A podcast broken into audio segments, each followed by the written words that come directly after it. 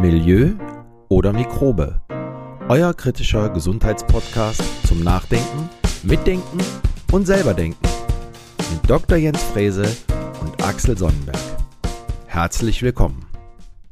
Ja, hallo zusammen, liebe Zuhörerinnen und Zuhörer, zu unserer neuen Episode. Jens, grüß dich, hallo. Moin, moin und grüß Gott. Ja, was äh, haben wir heute vor der Tür? Ganz spannendes Thema, wirklich sehr, sehr spannendes Thema. Und wir haben uns heute auch wieder einen Gast eingeladen. Den stelle ich gleich vor, aber ich will mal ganz kurz äh, einleiten, worüber wir uns äh, beschäftigen wollen. Wir wollen heute mal äh, auf unsere Gesundheit gucken und auf internationale Verflechtungen unseres Gesundheitswesens, der Politik. Äh, wir schauen mal auf äh, Covid-19 und wie das alles politisch und auch gesundheitlich zusammenhängt. Und dazu haben wir uns einen Gast eingeladen. Äh, viele von euch werden ihn bestimmt aus äh, unzähligen Publikationen schon kennen. Dr. Michael Nels. Ich freue mich total, dass wir dich heute hier haben. Hallo Michael, grüß dich. Hallo Axel, ja, danke für die Einladung. Ja, super. Äh, schön, dass du da bist. Ähm, ich will mal äh, ein, zwei Worte noch zu dir sagen. Äh, für die wenigen Hörerinnen und Hörer, die dich nicht kennen, äh, Dr. Michael Nels äh, promo promoviert in äh, Humanmedizin äh, eine Habilitat Habilitation in Molekulargenetik. Und es gibt über 50 wissenschaftliche Publikationen und äh, zwei davon auch mit Nobelpreisträgern. Und was äh, für uns Sportler, wir sind ja Gesundheit und auch Sport-Podcast. Äh, ähm, äh, Michael Nels ist zweifacher Finisher des Race Across America ähm, falls das einer nicht kennt, quer durch Amerika, einmal quer durch. Ähm, das hat er in 10 Tagen und 22 Stunden äh, zweimal geschafft. Also äh, Hut ab davor. Axel, ja. da muss ich aber kurz reingrätschen, vor allen Dingen ja. mit einer anderen Strategie als der äh, fünfmalige Sieger Christoph Strasser. Richtig. Der ist einfach äh, durchgefahren, ja, hat nicht geschlafen, ist ab und zu mal in irgendwelchen äh, Vorgärten aufgewacht und der Michael hat sich gedacht, weil er ja sich sehr viel mit Gehirn beschäftigt hat und mit Alzheimer und mit Stoffwechsel im Gehirn und mit Hippocampus, wir werden gleich dazu kommen, dass äh, eine andere Strategie vielleicht besser wäre, nämlich sich auszuschlafen und dann in der Tageszeit, wo man wach ist, dann Vollgas zu geben. Und äh, die Strategie ist super aufgegangen, oder? Ja, genau. 91 Stunden hat er geschlafen, habe ich nachgelesen, also während des ganzen Rennens. ähm, Super interessant. Du hast gerade erwähnt, noch einen letzten Punkt, Alzheimer-Forschung. Ähm, äh, 2015 hat der Michael dafür auch den Hanse-Preis für molekulare Psychiatrie bekommen. Und äh, von daher äh, nochmal herzlich willkommen, Michael.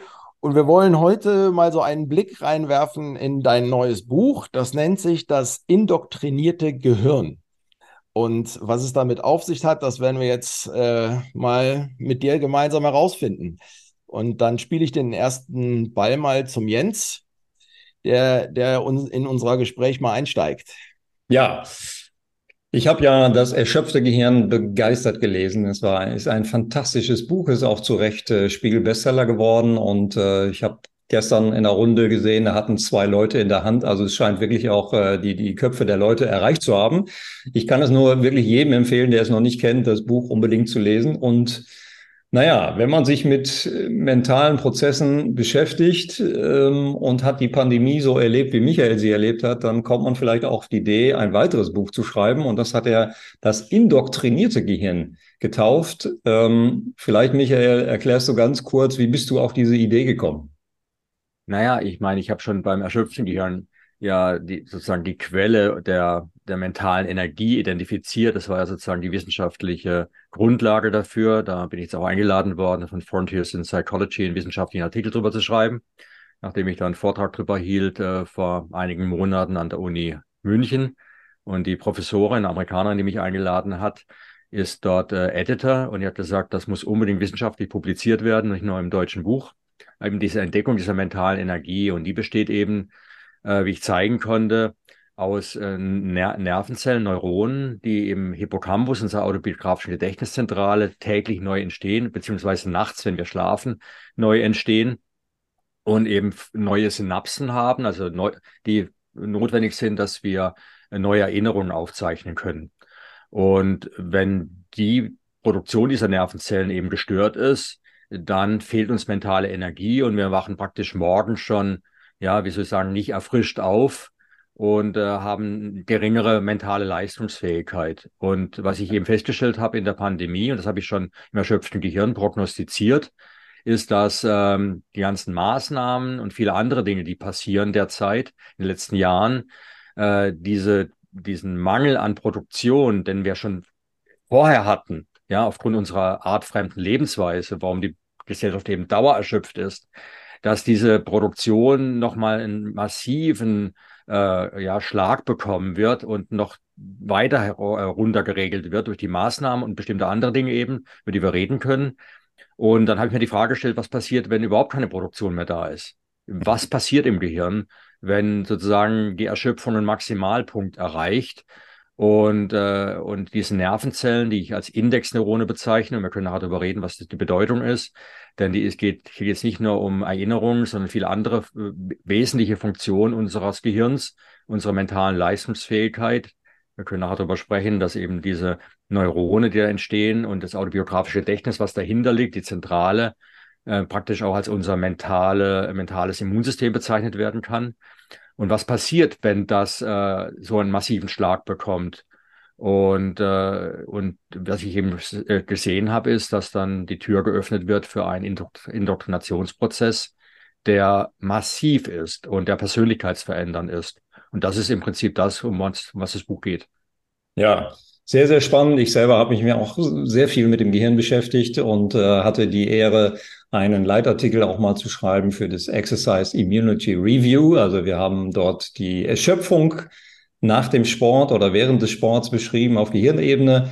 Und ähm, du hast das erschöpfte Gehirn gesprochen, äh, geschrieben. Es sind eben nicht nur sportliche Aspekte, die zur Erschöpfung führen können, sondern eben auch zum Beispiel diese Auslaugung, die ich persönlich selber erlebt habe. Ich habe mich sehr intensiv mit der oder während der Corona-Pandemie mit den ganzen Zusammenhängen beschäftigt und bin da auf einen inneren Konflikt gekommen, ja, wo ich immer mehr Widerstand aufgebaut habe, auch zu dem, was öffentlich publiziert wurde, weil ich andere Artikel gelesen habe und gedacht, das passt, das eine passt mit dem anderen nicht zusammen. Und dieser Widerstand wurde immer größer, so dass meine mental oder mein mentaler Akku auch immer kleiner wurde. Und ich habe das irgendwann gemerkt, dass mir das nicht mehr gut tut. Ich musste dann wirklich das Land verlassen und musste mal ganz weit wegreisen, um meinen Akku auch wieder aufzufüllen. In einem Land, wo die äh, Lockdowns äh, kaum stattgefunden haben, wo die Menschen sehr, sehr entspannt waren, was dieses ganze Thema anbelangt. Und naja, ich bin da wirklich an meine mentalen Grenzen gekommen, die ich vorher nicht kannte. Sportlich, ja. Ne? Wir als Leistungssportler, das kennst du auch, ne? versucht man immer irgendwie die Grenzen auszuloten, vielleicht sogar zu verschieben. Aber meine mentalen Grenzen kannte ich noch nicht. Die habe ich in der Pandemie tatsächlich kennengelernt. Und deswegen ist es auch so ein spannendes Thema und möchte jetzt ein bisschen auf dein, dein Buch lenken, was ähm, ja eigentlich frisch aus der Druckpresse ist und was ja im Prinzip schon eingeschlagen hat wie eine Bombe. Ja, also wir sind innerhalb von drei Wochen machen wir jetzt schon die dritte Auflage. Das ist unfassbar. Wahnsinn. Und lass uns mal ganz kurz in die Inhalte eintauchen. Wir haben ja unseren Podcast hier auf zwei äh, Teile verteilt, weil wir müssen schon so ein bisschen trennen auch zwischen dem, was du da politisch beschreibst und dem, was du jetzt gerade physiologisch beschrieben hast, nämlich Prozesse, Hippocampus. Hippocampus, wir haben ja immer gedacht, das Gehirn, äh, wenn, wenn Hirnzellen absterben, Nervenzellen absterben, dann sterben die halt ab und dann werden sie weniger im Laufe des Lebens. Aber das stimmt halt nicht weil der Hippocampus eine ganz besondere Region ist. Vielleicht kannst du ganz kurz vorweg mal kurz den Hippocampus skizzieren.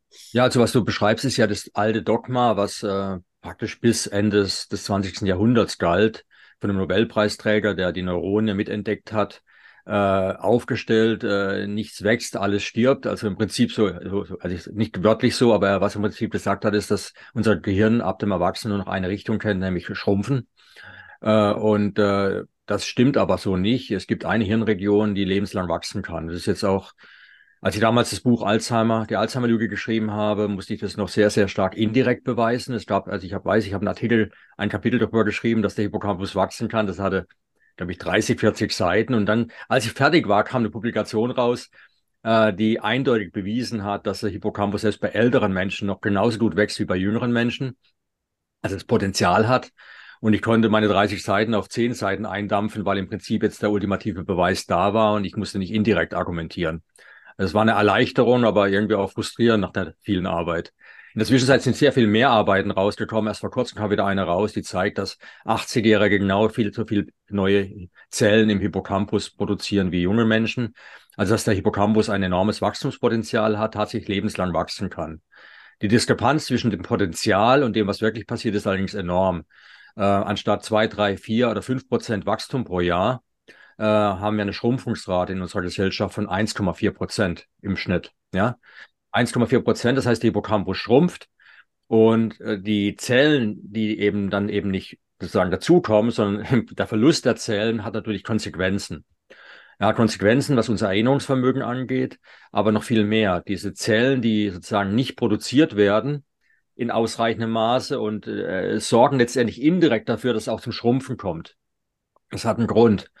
Diese Zellen sind, äh, die neu dazukommen oder dazukommen sollten, ich nenne die Indexneurone, sind eigentlich Orts- und Zeitneurone, die halten in, uns, in, in unserer Erinnerung fest, wo und wann wir etwas erlebt haben oder gedacht haben.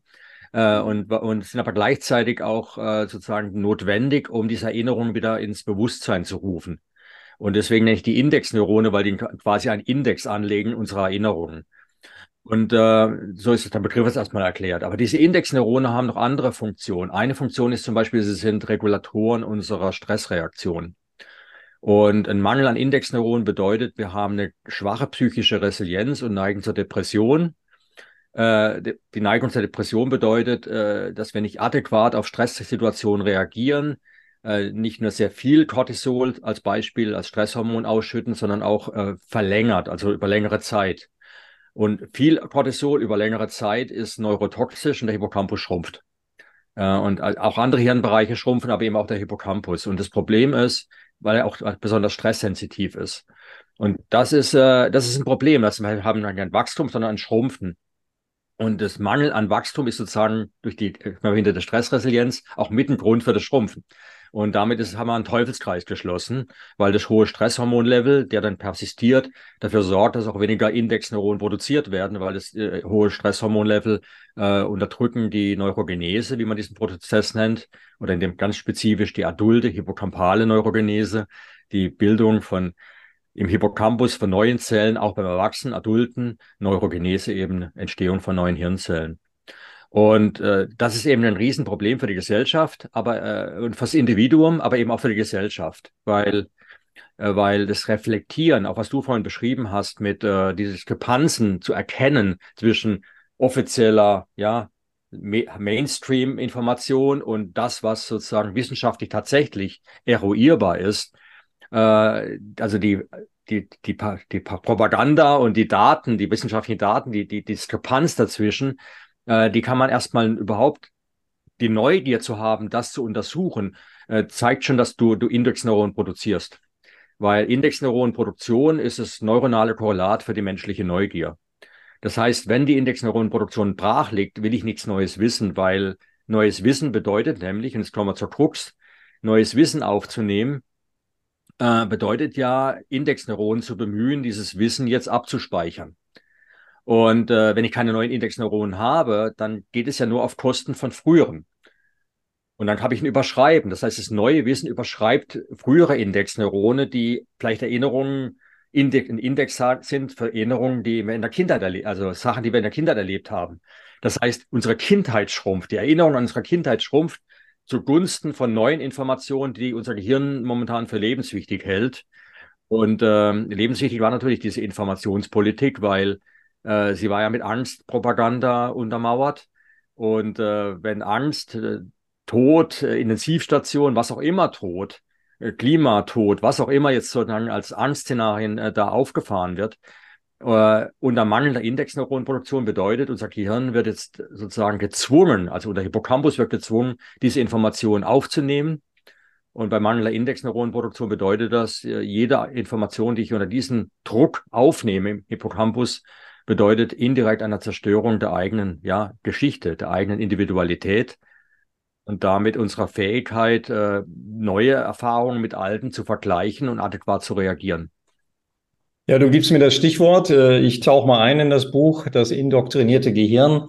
Du beginnst das äh, Buch mit einem Zitat von Friedrich Nietzsche.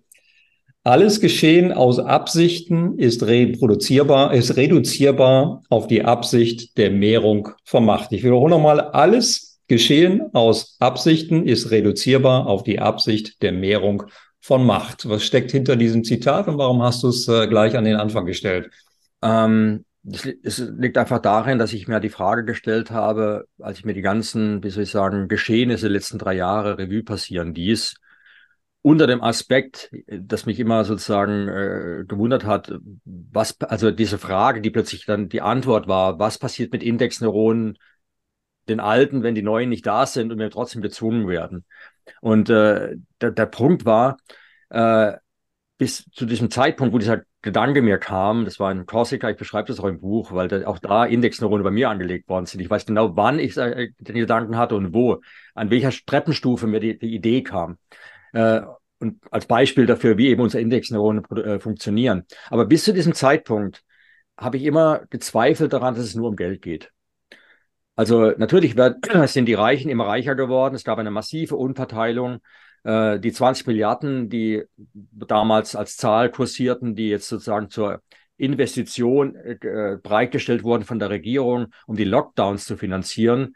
Äh, diese 20 Milliarden sind witzigerweise genau das Vermögen, mit dem deutsche Milliardäre plötzlich reicher wurden. Also es war wie so, wie, wie wenn das Geld direkt dahingeschoben worden wäre. Ja, du also, schreibst im Buch, Milliardäre haben ihr Vermögen um 6 Prozent gesteigert. Ja, während die Volkswirtschaft äh, um, keine Ahnung, 10, 15, 20 Prozent abgestürzt ist. Also konträr zu dem, was man eigentlich erwarten würde. Normalerweise ist ja so, äh, eine Volkswirtschaft wächst und alle äh, Boote sozusagen also, steigen mit und dadurch werden natürlich auch die Milliardäre reicher. Aber auch der normale Mensch, der normale Bürger, der kleine Bürger sozusagen wird reicher, klein im Sinne von Vermögen, nicht von Körpergröße. Und, und die, die Frage war halt dann eben, äh, äh, geht es wirklich nur um Geld? Und viele Dinge konnte ich mir nicht erklären. Also, also klar, es kann natürlich nur um Geld gehen, aber ich habe irgendwie gedacht, naja, wenn ich 100 Milliarden habe, wirklich bin ich bereit, so viele Menschenleben in Gefahr zu bringen, äh, letztendlich zu opfern durch meine, durch die Maßnahmen, dass, äh, dass, dass es wirklich nur um Geld gehen kann. Also ist es mir wirklich wichtig, äh, statt 100 Milliarden 120 Milliarden zu haben oder was auch immer die Zahlen sind, ja, äh, kann ich mir dafür mehr Schnitzel kaufen. Was, was, was, warum, was brauche ich da? Ich meine, die Yacht ist schon so groß, sie kann gar nicht mehr größer werden. Aber was ist die Motivation dahinter? Was ist die Motivation? Und ähm, naja, und ich meine, solche Motivationen, dass man ein Land beherrscht, wo die Sonne nicht untergeht, das geht ja bis ins, äh, in die, in die, in die, ja, fast schon in die Steinzeit zurück, ja, also nicht Steinzeit, aber in die frühe Geschichte der Menschheit, ja. Alexander der Große, das Römische Reich, alle wollten ja die Welt beherrschen, ja, also die Welt, die sie kannten. Ja, die Sonne sollte nie untergehen, ja, äh, vom British Empire, wie auch immer. Es ist immer die Idee, die Welt zu beherrschen und und äh, die Welt ist ja geschrumpft, die digitale Welt, und mit, digitalen Mitteln äh, ist sie klein geworden und mit digitalen Mitteln kann man sie dann auch ganz gut beherrschen. Ähm, aber wenn man die Menschheit beherrschen will, und wir sind bei digital ja auch mit äh, über KI-Steuerung, ja, künstliche Intelligenz, die dann sozusagen diese ja, Überwachung der Menschen und alles steuert äh, und, und eine Welt, die sich so dramatisch verändert. Da gibt es ja die Agenda 2030, die ja in, auch in Regierungsdokumenten zu finden ist war mir klar, es geht um mehr. Es geht darum, dass man äh, ja ein äh, äh praktisch das Wort des Jahres 2022, du kennst es ja wahrscheinlich, ne? Das Wort des Jahres, also das Unwort ist ja interessanterweise Klima, äh, wie heißt es noch, Terrorist, das darf man nicht mehr sagen. Aber äh, das Wort des Jahres fand ich interessant, das heißt Zeitenwende. Hm. Und wir leben wirklich in einer Zeitenwende. Äh, die Digitalisierung geht jetzt praktisch bis in unser Privatleben hinein. Alles wird sozusagen überwacht durch die digitale, äh, durch die digitale ja, Aufzeichnung. Äh, ist alles und äh, nicht nur sozusagen von Menschen überwachbar, sondern letztendlich auch von Computern, weil die, die, die, die leben ja, die denken ja digital. Das heißt, wir werden jetzt überwacht und zwar komplett. Und äh, wenn man und, und da braucht man sprichst, auch. Ich unterbreche dich ungern, aber du sprichst im Buch äh, von Technokratie, also von Technokraten, die sozusagen da im, im Hintergrund agieren und äh, noch gar nicht im Hintergrund. Das ist ja der Witz an der ganzen Geschichte. Man, ja, eigentlich auch im Vordergrund. Man, die die ja. sagen ganz offen, was sie vorhaben und mhm. äh, wie sie es planen, äh, von der Pandemie, wie es ablaufen soll, bis zu wie die Welt auszusehen hat 2030. Und diese Planungen sind, wie gesagt, wenn man das jetzt sozusagen als Verschwörung bezeichnen würde, was komplett falsch ist, weil Verschwörung ist in klassischer Weise sind irgendwelche Leute treffen sich in irgendeinem Hinterzimmer und planen irgendetwas zu ihrem Nutzen, aber zum Schaden Dritter. Und äh, das ist ja hier gar nicht der Fall. Also es wird ja offen, offen ausgesagt. Die Gesetze werden ja schon dafür entwickelt. Äh, die Regierungsdokumente, da kann man nachlesen, dass nach chinesischem Vorbild, BMBF oder BMI, äh, gibt es Dokumente, die sind eindeutig äh, von Thinktanks erstellt, aber als Programm letztendlich äh, vorhanden, dass bis 2030 wir äh, nach chinesischem Vorbild eine KI-gesteuerte Gesellschaft haben, die mit Klimapunkten ja, äh, ja sozusagen dann beherrschbar wird. Alles, was wir tun, wird reduziert auf die Frage, ähm, schadet es dem Klima oder schadet es nicht? Dann macht es ja vollkommen Sinn, dass dann die Protagonisten, ja, Klaus Schwab und wie sie alle heißen, sagen, naja, Privatsphäre darf es dann auch keine mehr geben, weil ja, die KI muss ja wissen, ob wir jetzt äh, klimaschädlich zu lange duschen oder klimaschädlich zu viele äh, Christbaumkerzen anzünden. Ja, du sprichst im Buch immer wieder von den Great Reset-Protagonisten. Mhm. Ähm, und dann sind wir ja eigentlich auch schon mittendrin. Wie, wie, wie kann denn das überhaupt erklärbar sein, dass wir ja die Maßnahmen in der Corona-Pandemie letztendlich überall auf dem Planeten fast ähnlich hatten. Nicht in der Schärfe. Mhm. Also ich weiß, in Afrika lief das Ganze ein bisschen anders ab als zum Beispiel in Australien, wo es extrem restriktiv war, äh, und Europa und USA. Mhm. Ähm, aber wie ist es zu erklären, dass das praktisch ja ausgerollt wurde sozusagen? Ja, überall. Ich meine, wir haben ne, in China und in in USA und in Afrika völlig andere Denkweisen, Traditionen, ähm, auch politische Regime.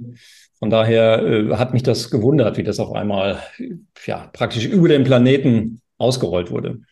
Naja, wie gesagt, dafür gibt es auch Dokumentationen, wie das geplant war.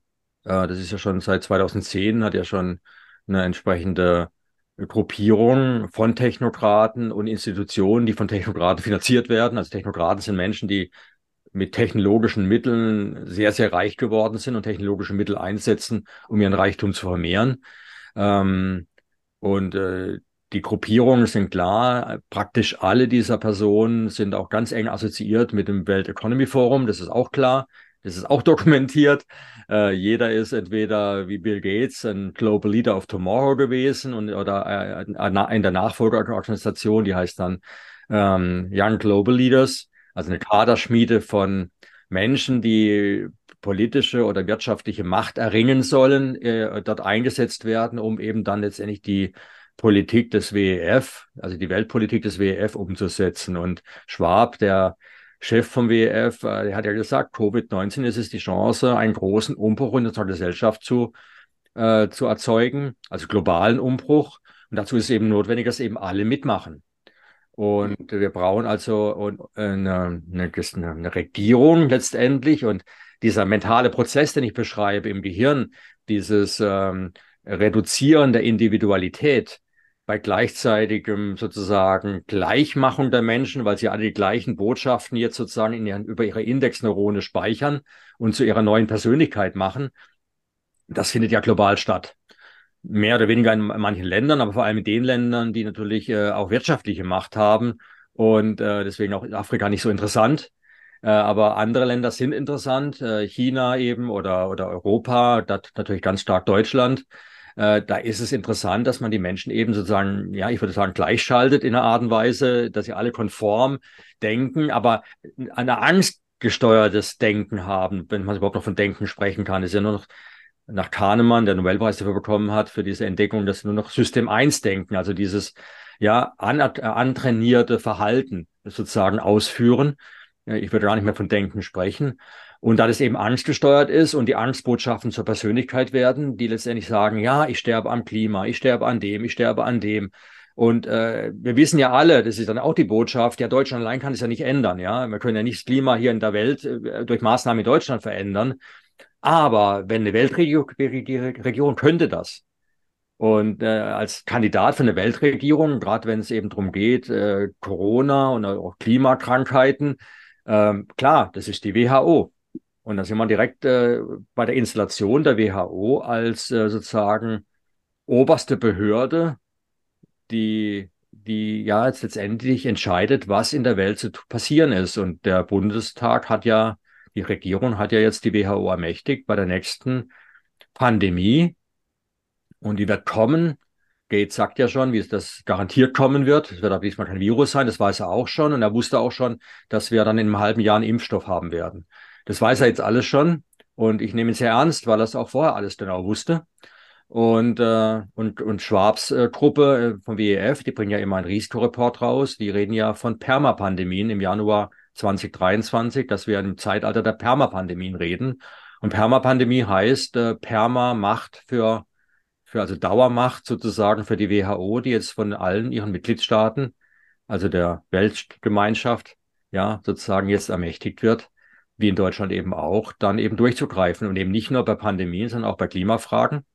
Und äh, dann, und, und die Menschen, die sozusagen jetzt mit Angst gesteuert ihre Persönlichkeit so weit verändert haben, dass sie das alles sozusagen als, äh, ja, als, als echte Bedrohung, körperlich fühlbare Bedrohung erleben, die werden alles sagen, also die Mehrheit wird dann sagen, ja, super, endlich äh, nimmt mal einer die, ja, das Zepter in die Hand und äh, sorgt dafür, dass äh, das alles so läuft, wie es eben laufen soll. Aber die Konsequenzen sind natürlich dramatisch, ja. Also ich muss gestehen, ich habe äh, mich, mich mit diesen ganzen Themen World Economic Forum, äh, wie ist die WHO finanziert und so weiter, habe ich mich vor der Pandemie nie beschäftigt. Ja, wir haben uns mit Physiologie beschäftigt, wir haben uns mit, äh, mit, mit den Leistungssteigerungen oder eben auch mit Gesundheit beschäftigt. Aber diese politischen Dinge, mein Vater war Lokalpolitiker. Ich, ich habe zu meinem Vater immer gesagt, mach du deinen Kram, ich mache andere Dinge. Also ich werde dir nicht folgen auf der Ebene und bin auch immer noch froh darum. Aber unweigerlich kommt man ja auf dieses Thema. Gerade in der Pandemie hatten wir relativ viel Zeit auch ähm, und konnten uns da mal ein bisschen einlesen. Und ich muss ehrlich sagen, ich bin manchmal wirklich vom Stuhl gefallen. Ähm, zum Beispiel, als ich mir erstmalig, und das ist ja für jeden nachlesbar, die Finanzierung von der WHO mal durchgelesen habe. Ich habe wirklich gedacht, so in meiner Naivität, die WHO wäre ja paritätisch besetzt durch äh, Mitgliedstaaten und Mitgliedstaaten würden anhand ihrer, ihrer Einwohnerzahl, würden sie eben entsprechend diese, diese Organisation finanzieren. Und als ich das erste Mal mir das durchgelesen habe, dachte ich, das kann doch gar nicht sein. Mhm. Und was ich so interessant finde jetzt im Nachgang, wenn ich mich mit äh, studierten Leuten, Betriebswirtschaftler, Rechtsanwälten und so weiter unterhalte über dieses Thema, dann stelle ich immer wieder fest, es weiß keiner. Mhm. Ja, es weiß nicht keiner, wie die WHO finanziert wird. Es weiß auch niemand etwas über diesen Pandemievertrag, der da gerade äh, abgeschlossen werden soll und was das eigentlich für uns bedeutet. Ja, also was die WHO eigentlich jetzt vorhat. Und du hast es gesagt, der Bundestag hat schon zugestimmt. Ich habe mal auf die App Democracy geschaut. Da kannst du diese ganzen Entscheidungen im Bundestag immer verfolgen.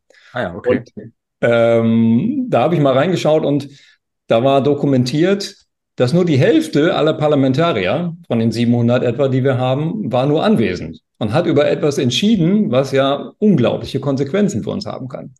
Ja, und haben wird. Ich meine, ich, ich bestimme dir vollkommen zu, ich habe mich für Politik null interessiert. Ich bin absolut unparteiisch, also parteilos und unparteiisch sozusagen. Ich glaube, ich habe immer geglaubt, wir haben eine Demokratie und die, das war mir klar, die ist, die gibt's nicht. Das ist eine Scheindemokratie, in der wir leben. Wir geben eine Stimme ab und letztendlich ist es ja vollkommen wurscht, da wir eine, wir eine repräsentative Demokratie haben. Wir wählen irgendjemand und der entscheidet dann nach der Wahl, was er will, weil er nach nur seinem Gewissen verpflichtet ist, aber nicht den Bürgern. Äh, und das Gewissen wird dann finanziert von irgendjemand möglicherweise. Und dann, äh, ja, also ich bin auch wirklich erschrocken und ich habe äh, mich lange überlegt, ob ich, ob ich überhaupt politische Statements abgeben will. Meine Bücher waren bisher alle nur wissenschaftlich, medizinisch doktrinierte Gehirn hat jetzt natürlich auch einen Hauch von Politik in sich, weil es ganz einfach ist. Äh, ich habe versucht, den Menschen klarzumachen, was sie krank macht. Natürlich spielt die Lebensweise eine Rolle. Und die Lebensweise spielt eine entscheidende Rolle sogar. Aber wenn die Lebensweise sozusagen von der Politik, ja, in Richtung gelenkt wird, dass sie, dass sie die Menschen noch kränker macht, anstatt gesünder, dann ist ja nicht die Lebensweise erstmal das, das große Problem, sondern die Politik. Und wenn man wirklich sozusagen Krankheitsprävention betreiben muss, dann muss man dummerweise heutzutage auch politisch werden. Geht gar nicht anders. Und du schreibst in deinem Buch ähm, oder du verwendest den Begriff Zombie-Modus. Mhm. Du hast irgendwo jetzt auch ein YouTube-Video gemacht, da habe ich den, die, die Überschrift auch gelesen. Die kam nicht von mir, die Überschrift. Also die Leute sind da sehr kreativ, wenn sie für ihre Videos werben. Ähm, aber der Zombie-Modus, da muss man dann wirklich aufpassen. Ich glaube, auf dem einen Bild, da ist sogar wirklich so eine Art Zombie-Hollywood-Szenario. Äh, ich muss es wieder in richtige, ins richtige Licht rücken. Ja. Ähm, es gibt ja, ich habe vorhin schon mal darauf hingewiesen, gab es einen Nobelpreis 2002 von Daniel Kahnemann und äh, Vernon, äh, Vernon Smith, das war ein, ein, Ökonom, aber der Kahnemann ist ein Psychologe. Ich glaube, es war der erste Psychologe, der überhaupt einen Nobelpreis bekam und vor allem in Wirtschaft. Da ging es darum, wie Menschen in, in kritischen Situationen Entscheidungen treffen. Und Kahnemann hat eben mit anderen Forschern herausgefunden, dass wir über zwei Denksysteme verfügen. Eins, das wirklich nachdenkt, das langsame Denken, wo wir über Sachen reflektieren, wo wir gucken, was ist, äh, wie war die Vergangenheit, wie ist die Zukunft, wie ist die Gegenwart, was, was, wie meine Entscheidung äh, die Dinge verändern könnte. Das ist ein komplexes Denken. Äh, das nennt man System 2 Denken. Und wie ich nachweisen konnte im erschöpften Gehirn, ist es dieses System 2 Denken, dieses wirkliche reflektierende Nachdenken, absolut entscheidend davon abhängig, dass wir Indexneurone produzieren. Und wenn wir keine Indexneurone produzieren, dann kommt uns das System 2 Denken sozusagen abhanden. Ähm, das System 1 Denken, was, was kein Denken ist, das ist ein Misnomer, also eine Fehl, Fehlbeschreibung von Kahnemann meiner Ansicht nach, weil das nur, ich habe vorhin schon mal darüber gesprochen, nur, äh, sagen wir mal, bisherige Verhaltensmuster einfach wieder abspult. Ja, also klassisches Beispiel ist, ich, wenn ich abends ins Bett gehe mit meiner Frau, wir gehen hoch ins Zimmer, haben wir unten die Kerze ausgeblasen, ist der Herd aus. Das machen wir jeden Abend. Und äh, weil wir es jeden Abend machen, liegen wir oft im Bett und sagen und schauen uns an, sagen, ist der Herr tatsächlich aus? Ist die Kerze tatsächlich aus? Wir wissen es nicht. Wir müssen, einer von uns beiden rennt nochmal runter und schaut. Weil es ist mit System 1 abgelaufen. Es ist ein unbewusstes Abspulen von erlernten Verhaltensmustern. Und weil es eben unbewusst ist, haben wir keine, keine bewusste Erinnerung. Der Hippocampus zeichnet das nicht auf. Er verschwendet dafür keine Indexneurone. Ja, weil es ähm, jeden Tag abläuft. Und diesen Modus, diesen System 1 Modus, 2002 der Nobelpreis für Kahnemann und Vernon Smith, in 2003 hat Francis Crick, der auch ein Nobelpreisträger für die Entdeckung der DNA, hat äh, sich der Bewusstseinsforschung zugewandt und wollte im Gehirn sozusagen die Stelle finden, wo unser Bewusstsein produziert wird. Hat er nicht geschafft, aber hat ein schönes Paper geschrieben in Nature Neuroscience und da beschreibt er eben diese beiden Modi. Modus 1 und Modus 2 nennt sie aber etwas anders und sagt, der Modus 1 ist eigentlich, weil es unbewusst abläuft, er war ja Bewusstseinsforscher, nennt er den Zombie-Modus.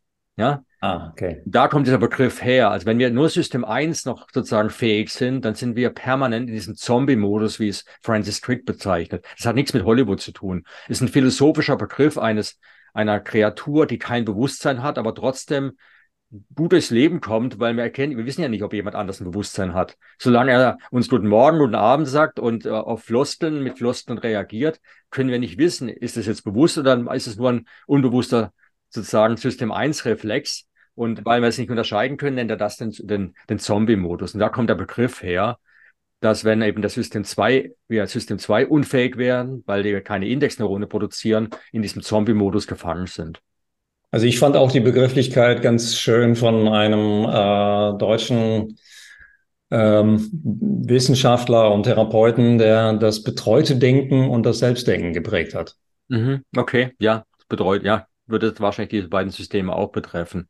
Und diese beiden Systeme haben sehr, sehr viele Funktionen. Ich meine, zum Beispiel Empathie. Wir sind, äh, ich bringe das in einem Kapitel ja so als Beispiel. Das war für mich auch ein Lerneffekt, weil ich wusste das eigentlich nicht so, erst als ich mich tief eingelesen habe und mir auch Arbeiten von anderen Wissenschaftlern angeschaut habe. Wir wurden ja sehr viel über gesteuert, zum Beispiel auch dieses, äh, diese genetischen Impfstoff da, uns injizieren zu lassen, also deklariert als Impfstoff, ob es wirklich impft, äh, ist fragwürdig, weil äh, nach wenigen Monaten vergisst ja unser Immunsystem, dass, dass das dass da eine Impfung stattgefunden hat. Wir müssen es wieder wiederholen. Also das widerspricht eigentlich den, unserem adaptiven Immunsystem. Das lernt eigentlich auf Lebenszeit. Ja, wenn es was Neues, äh, äh, Fremdes erkannt hat und äh, dementsprechend äh, eine adaptive Immunantwort bildet, dann ist man, sind wir eigentlich längerfristig geschützt. Äh, hier nicht der Fall. Äh, deswegen würde ich nicht von Impfung sprechen, aber trotz allem, wir haben das gemacht, weil äh, ja das Wort Fremdschutz kam, ja, Fremdschutz. Wir müssen andere schützen, indem wir sozusagen uns das antun. Und, ähm, und da wurde ganz stark an em äh, Empathie appelliert. Und Empathie ist ja so etwas, wo ein Reflex auslöst. Wir sehen, dass jemand leidet und gehen sofort hin und wollen dem helfen. Das ist ein ganz natürlicher Reflex. Und das ist aber System 1. Wir denken in dem Moment nicht drüber nach, möglicherweise, wenn der blutet, dass wir uns über das Blut vielleicht kontaminieren könnten, anstecken könnten. Wir wollen dem helfen. Wir machen zwar eine Mund-zu-Mund-Beatmung, da könnte ja an einem wirklich gefährlichen Virus erkrankt sein und erkranken dann selbst. Wir helfen. Das ist ein, ein natürlicher Reflex. Und der läuft über System 1 ab. Das sind wir, das, das sind wir trainiert dafür. Und äh, auch natürlich von Natur aus sind wir hel normalerweise helfend. Aber wir haben eben nicht nur System 1, wir haben auch System 2. Und mich hat es immer gewundert, äh, wie wenig Leute ihr System 2 einschalten in der Situation. Denn wenn ich jetzt zum Beispiel akzeptiere diese Lockdowns, die ja viel, viel Geld kosten und auch viel Unglück produzieren, ja, schon lokal. Also Menschen leiden ja sozusagen obwohl sie gar nicht krank sind, plötzlich trotzdem an irgendetwas, nämlich zum Beispiel, dass sie keinen Job mehr haben, ja, oder zu Hause sitzen und vereinsamen und, und, und. Und die, die, die, die Kollateralschäden sind dramatisch. Und noch dramatischer sind, sind sie, weil zum Beispiel die Welthungerhilfe eingestellt worden ist, um die Lockdowns zu finanzieren, dass die UNICEF gesagt hat, hier werden Millionen Menschen noch zusätzlich sterben, Kinder, Frauen, was auch immer, zusätzlich zu denen, die sowieso schon sterben in diesen Ländern, aufgrund dessen ja die Welthungerhilfe installiert wurde die wird es abgestellt, damit wir hier lokal äh, Menschen retten können, so, so behauptet. Was ja gar nicht stattgefunden hat, ist inzwischen seit bewiesen. Die Lockdowns haben wirklich nicht Menschenleben gerettet. Aber um das zu erkennen und die, die Konsequenzen, also die Konsequenzen außerhalb des Tellerrands oder außerhalb unseres Scheinwerfers der Empathie, ja, dies zu erkennen, brauchen wir System 2. Das sind die Menschen aber nicht fähig dazu. Nicht mal Ärzte, die mich, ein Arzt, der mich impfen wollte, hat das überhaupt in, reflektieren können. Ja, ich habe das nur ein Beispiel gebracht in meinem Buch. Es ist unfassbar gewesen. Und wir brauchen wirklich beides. Wir brauchen die Empathie, das ist toll, aber sie wird gefährlich, wenn wir sie nicht sozusagen abwägen mit äh, dem Begriff, den ich präge da in dem Buch, eben die rationale, das rationale Mitgefühl. Also ein, auf rationale Mitgefühl zu haben für die verhungerten Kinder, zum Beispiel in Afrika dass wir sagen, da leben ja auch Menschen und die haben auch eine Bedeutung. Und es kann doch nicht sein, dass wir hier jetzt, um einen 80, 85-Jährigen vielleicht zu retten, weil ich ein Kind impfe, ja, ein anderes Kind sterben muss in Afrika, weil die Lockdowns noch parallel laufen. Und diese, diese, dieses Abwägen, dieses System-2-Denken ist extrem vielen Menschen abhanden gekommen. Und das wurde ausgenutzt. Wir wurden praktisch dieser System-1-Reflex empathisch sein zu müssen, zu wollen. Und äh, ja, das wurde ausgenutzt, ganz gnadenlos, äh, um Leute eben dazu zu treiben, sich äh, Genmaterial infizieren zu lassen, das letztendlich sogar Hirntox.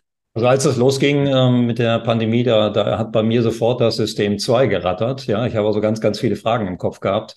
Äh, meine Frau nervt das manchmal, wenn ich immer wieder warum frage. Ja, warum, warum, warum? Ähm, aber das ist ja normal Teil der Persönlichkeit. Ne? Deswegen wird man vielleicht Teilzeitwissenschaftler, deswegen äh, hat man Fragestellungen, deswegen macht man Untersuchungen, Studien und so weiter. Das ist ja praktisch in der DNA der Persönlichkeit verankert. Ähm, aber ich habe auch gemerkt, wenn ich jetzt über Jahre, über zwei, drei Jahre zu viel Warum frage, werde ich natürlich immer wissen. Aber auf der anderen Seite wird der Konflikt immer größer, ähm, wenn man das im Abgleich sieht zu dem, was publiziert wird. Ich habe zum Beispiel ein, ein Beispiel ich habe mit einem Mathematikprofessor Tennis gespielt. Mhm. Und dann sage ich zu ihm, du kannst du mir mal ganz kurz den Unterschied zwischen absoluter und relativer Wirksamkeit erklären. Und dann stellt er sich hin auf dem Ascheplatz und hat mir das ganz kurz aufgemalt und so und sagte, ja, das, das ist die Erklärung. Er, erzähle ich den Medizinstudenten jede Woche.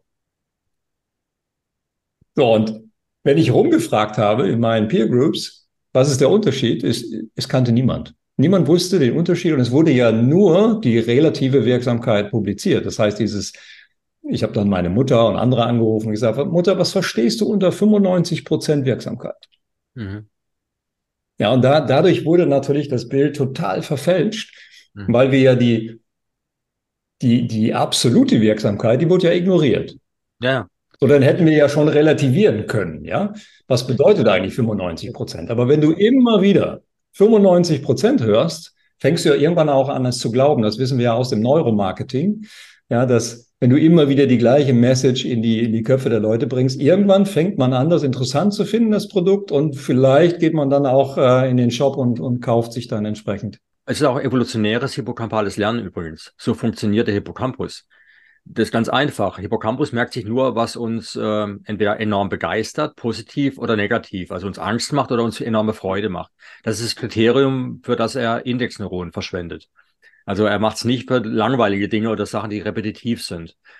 Allerdings, wenn er etwas abgespeichert hat und sich zwei, dreimal wiederholt hat, und wir und das zweite, dritte Mal wiederholen bedeutet ja, man lebt noch.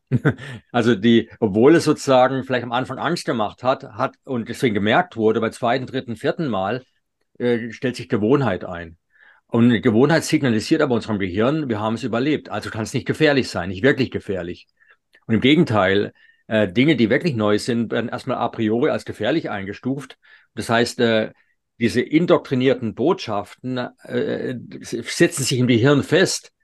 Und da die natürliche Neugier weg ist, weil keine Indexneuron produziert wird, will ich erstmal gar nichts Neues wissen. Und selbst wenn was Neues käme, würden wir es erstmal als gefährlich einschätzen.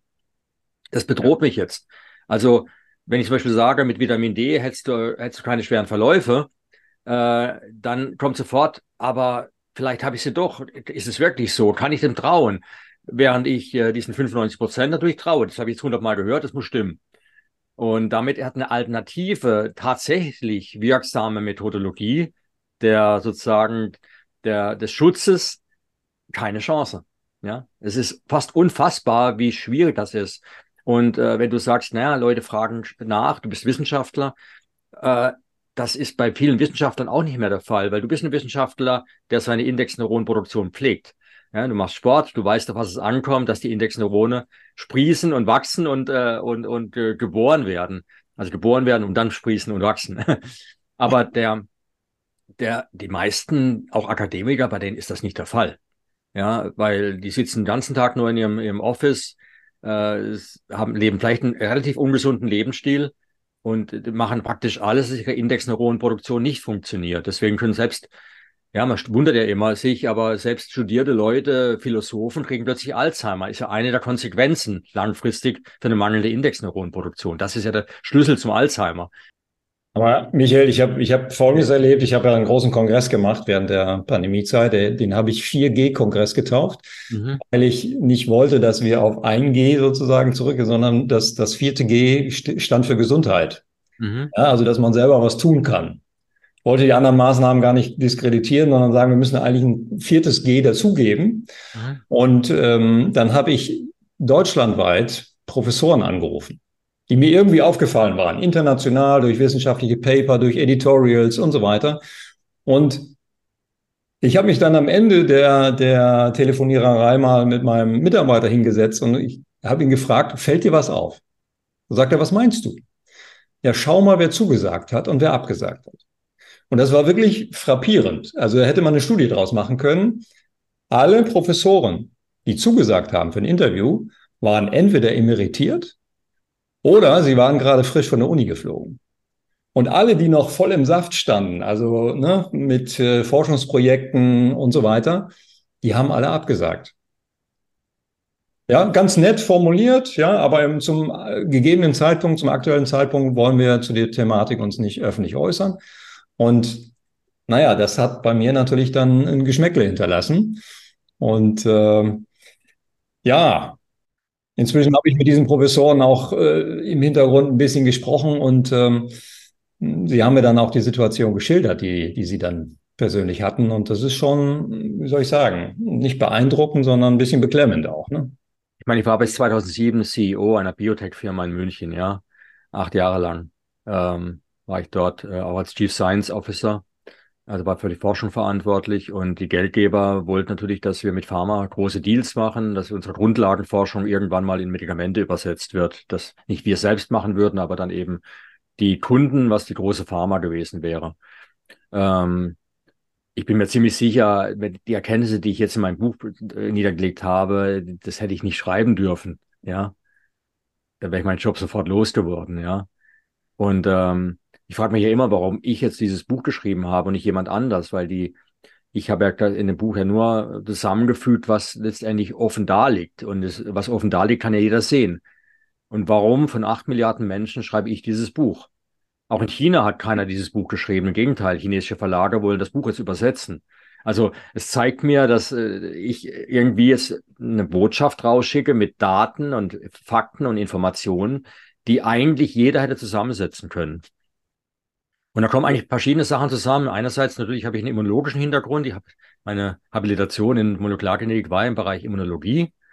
Äh, gleichzeitig habe ich mich 15 Jahre jetzt mit dem Hippocampus beschäftigt, was wichtig war. Dann war ich natürlich äh, als Molekulargenetiker. Äh, ich habe äh, ja mit DNA, PCR, all diese Dinge, die jetzt wichtig sind, genetisches Engineering, molekulare Umbau von Viren und Strukturen. Äh, das heißt, war mein mein Lebensinhalt für 20 Jahre. Äh, das heißt, ich alles, was sozusagen relevant war, außer die Politik, äh, kam bei mir zusammen irgendwie. Aber das, da bin ich auch nicht einzigartig. Da gibt es genügend Menschen, die auch dieses Information, sag mal, dieses Wissen oder diesen, diesen Erfahrungsschatz haben und die Sachen dann entsprechend einsortieren könnten. Äh, warum bin ich der, der das Buch geschrieben hat? Ne? Weil ich eben auch emeritiert bin in einer gewissen Weise. Ja, ich bin auch Privatier und ich, ich schreibe meine eigenen Bücher und habe mir sogar für diesen Verlag, für dieses Buch sogar entschieden, im eigenen Verlag zu gehen, damit mir keiner reinredet. Weil ich habe das auch bei anderen Verlagen erlebt, da wird ja die Angst vor Zensur äh, führt dazu, dass sie selbst zensieren. Also äh, so in, in, in vorauseilendem Gehorsam praktisch, ja. Ja, es könnte zensiert werden, also zensieren wir lieber mal selber kräftig, ja. Äh, was dazu führt, dass man eben nur Halbwahrheiten rausschicken kann und das ist ein Problem, das wollte ich nicht haben. Aber es, könnte viel, es ist eine Kombination und dann und ich erschreckend immer, dass mir jeder, der mir eine E-Mail schreibt und mich für das Buch bei mir bedankt, äh, die erste Zeile jedes Mal, also fast schon einmal 99 Prozent, danke Ihnen für Ihren Mut. Was meine Frau als extrem, ja, ja, beunruhigt. Ja, das ist ein schöner Abschluss unseres ersten Teils. Michael, vielen Dank dafür. Deine Ausführungen waren so wahnsinnig spannend und teilweise wirklich unglaublich. Und es ist jetzt schon klar, dass jeder, aber wirklich jede und jeder dein neues Buch lesen oder hören muss. Das ist wirklich ein Muss. Und vielen, vielen Dank, dass wir heute mit dir über dein neues Buch sprechen durften. Alle Infos dazu gibt es natürlich wie immer in unseren Show Notes. Und wir treffen uns ja zu einem zweiten Teil wieder. Und da bin ich mir jetzt auch schon sicher, dieser wird nicht minder spannend. Also, liebe Zuhörerinnen und Zuhörer, hört nächste Woche einfach wieder rein. Bis dahin, vielen Dank nochmals, Michael. Vielen Dank, Jens. Macht's gut und tschüss, bis zum nächsten Mal. Bye, bye. Das war Milieu oder Mikrobe, euer kritischer Gesundheitspodcast. Vielen Dank und bis zum nächsten Mal.